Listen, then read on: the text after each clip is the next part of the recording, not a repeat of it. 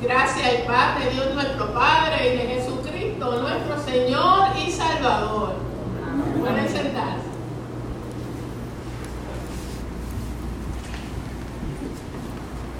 Hay tantos temas que podemos tratar, que podemos hablar relacionados con la reforma protestante, pero podemos hacer algo.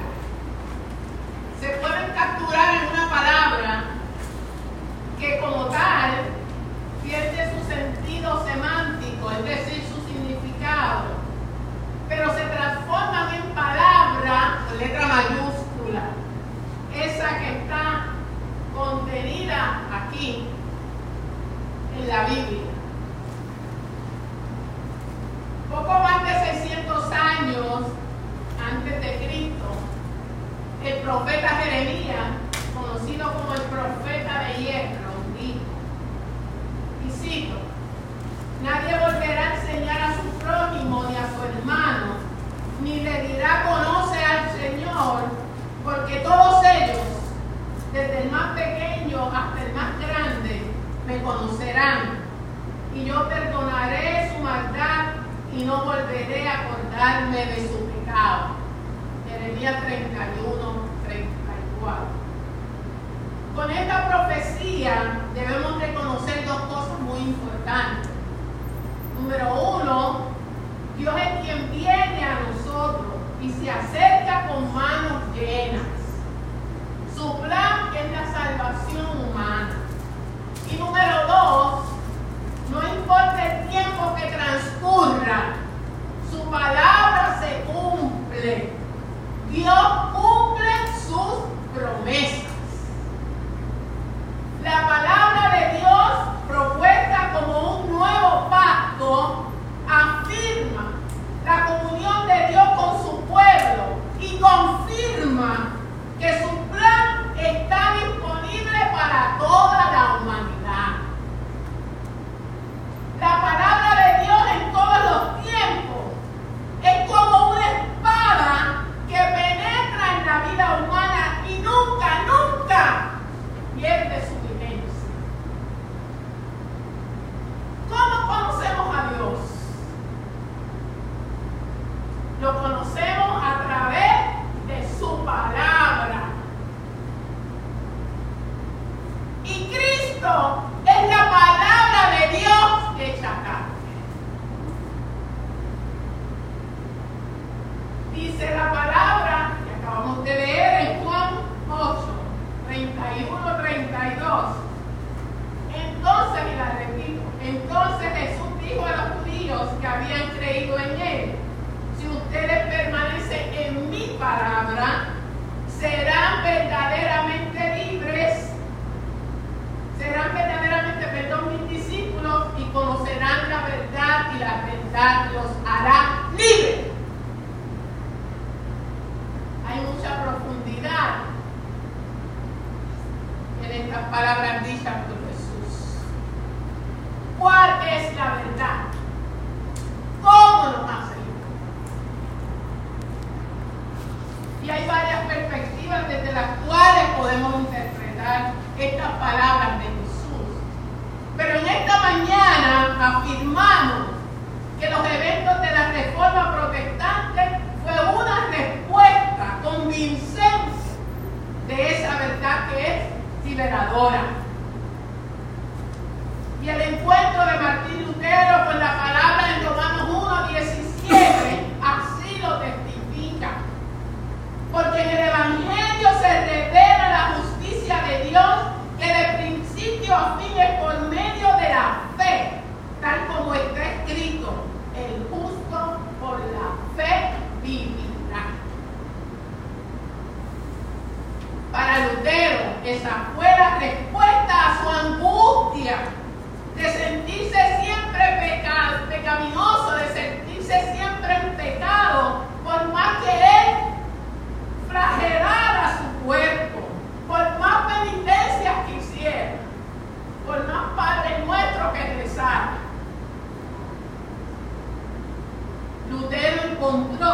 que Dios nos hace justicia por la fe en Cristo Jesús.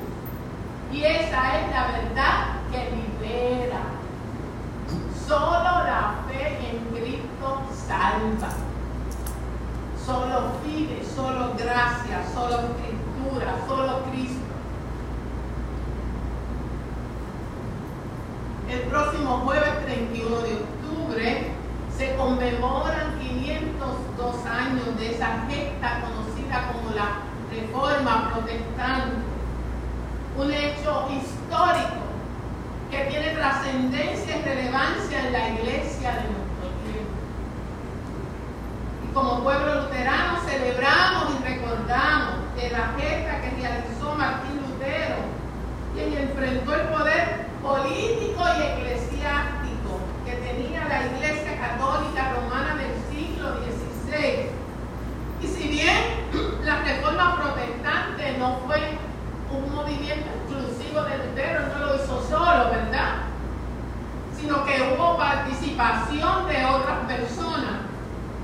Todas las iglesias protestantes que conocemos localmente nacieron a partir de ese movimiento que ocurrió hace cinco siglos.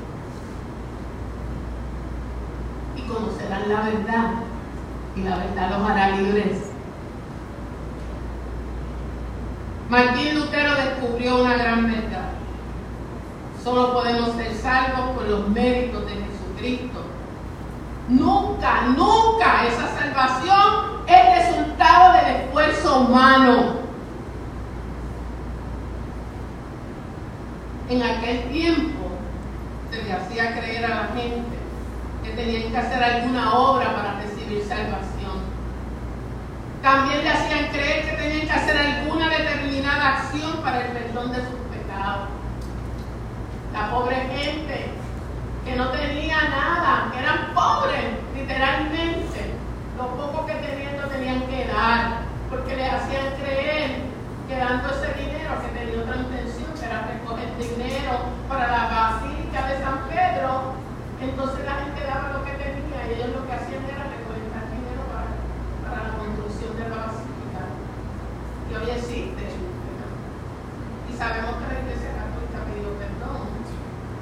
Pero eso era lo que hacían. Realmente ellos no podían perdonar los pecados de la gente.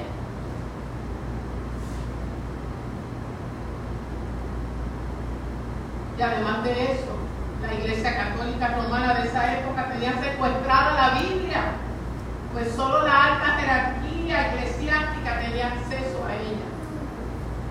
Y si a eso le añadimos que estaba escrita en latín, realmente la gente estaba desprovista del conocimiento de la palabra de Dios. Lutero conocía el latín, él se había educado, era doctor en letras, en Biblia. Y conocía el latín también como el alemán. Y fue así que pudo traducirla mientras su amigo, ¿verdad? Que, tenía, que, lo, que, lo, que le salvó la vida. Y ese año, más de un año, no sé si fue exactamente un año que tuvo, que lo, que lo tuvo allá guardado, él se dedicó, no perdió su tiempo, sino que se puso a traducir la, la Biblia al alemán. Y le tomó dos años traducir el Nuevo Testamento y diez años el Viejo Testamento. La gente de, de Europa tuvo acceso a la Biblia por medio de ese trabajo que realizó Martín Lutero y a beneficio también hubo que en ese tiempo sí también surgió que las imprentas se desarrollaron, así que eso favoreció el trabajo de Lutero y pudo divulgarse, ¿verdad? La Biblia, pudo divulgarse ese trabajo de Lutero y que contribuyó también a la alfabetización. Así que la contribución de Lutero llega a ese de ahí en adelante se difundió por el viejo mundo y luego lo que conocemos como el nuevo mundo. La gente tuvo el acceso a la palabra y conocerán la verdad y la verdad los hará. Samuel Silva Gotay en su libro Protestantismo y Política en Puerto Rico define el protestantismo como la afirmación de la salvación por la sola fe en Jesucristo y la sola gracia de Dios, a lo cual se tiene acceso por la palabra predicada que tiene su fundamento en la palabra escrita de la Biblia. Resulta interesante esta definición de Silva Botar, que no es luterano,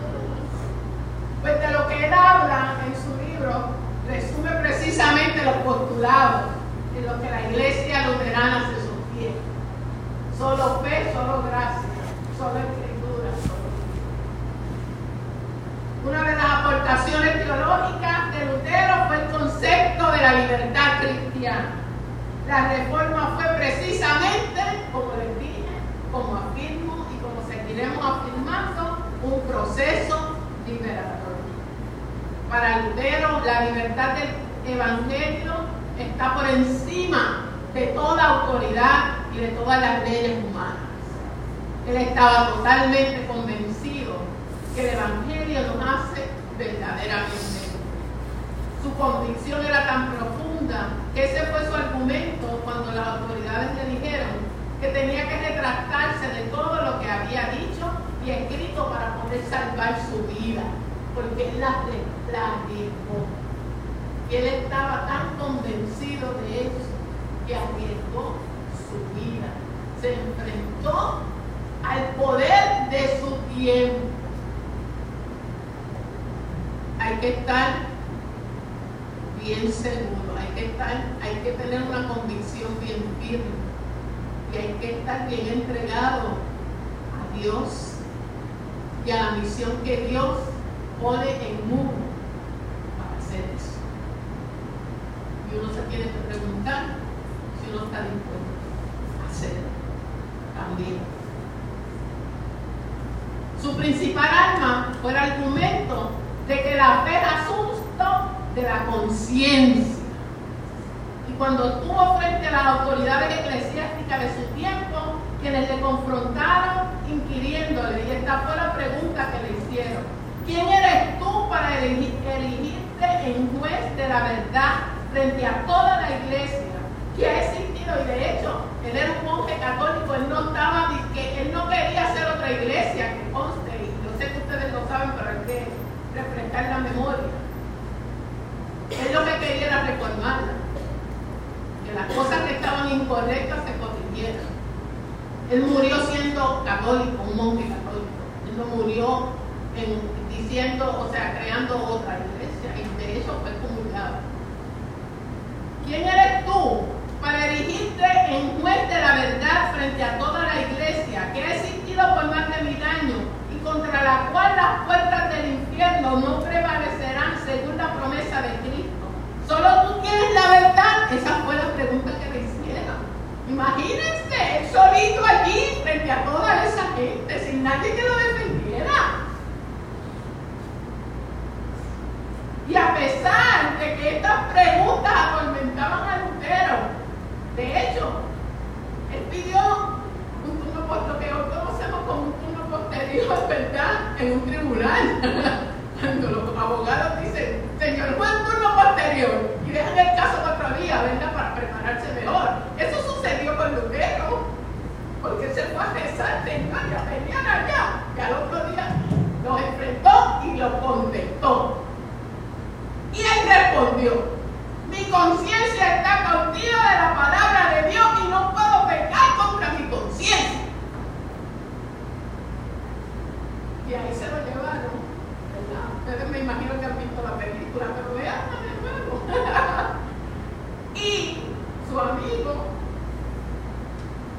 el se lo llevó ahí. Fue que cuando se lo llevaban supuestamente, ¿verdad? Para protegerlo, no, se lo iban a linchar, pero su amigo se lo llevó porque sabía que lo iban a matar.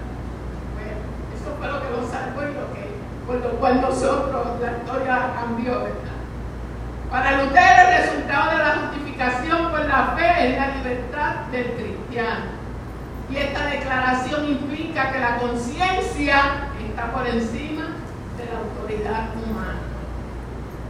En pleno siglo XXI, ni ustedes ni yo debemos olvidar las palabras de Lutero que apelan también a nuestra propia conciencia. No lo dejó. Esa es parte de la herencia nuestra. No lo podemos olvidar y no lo debemos recordar nada más que cuando celebramos la reforma, mis hermanos y hermanas. Tenemos que tenerla presente siempre. Porque nos enfrentamos a luchas, ¿verdad? En nuestro proceso como luteranos y luteranos. Dijo el doctor Martín Lutero, los que conocen verdaderamente a Cristo no pueden nunca quedar esclavos de ninguna autoridad humana. El cristiano es justo por la fe y guarda los mandamientos de Dios por la fe. El cristiano es libre Señor de todas las cosas y no está sujeto a nadie, pero es servidor de todas las cosas y supeditado a todo. ¿Es esto posible? Suena como una contradicción, ¿verdad? Y la es la siguiente. En cuanto a su relación con Dios, la persona cristiana es libre de toda ley y regla humana, pero la relación con su prójimo es de servicio, como lo hizo Y conocerán la verdad, y la verdad nos hará libres, hermanos y hermanas. No olvidemos eso. Voy a citar ahora unas palabras que al principio. La palabra de Dios en todos los tiempos es como una espada que penetra en la vida humana y nunca, nunca pierde vigencia. Tenemos ante nosotros una historia de cinco siglos.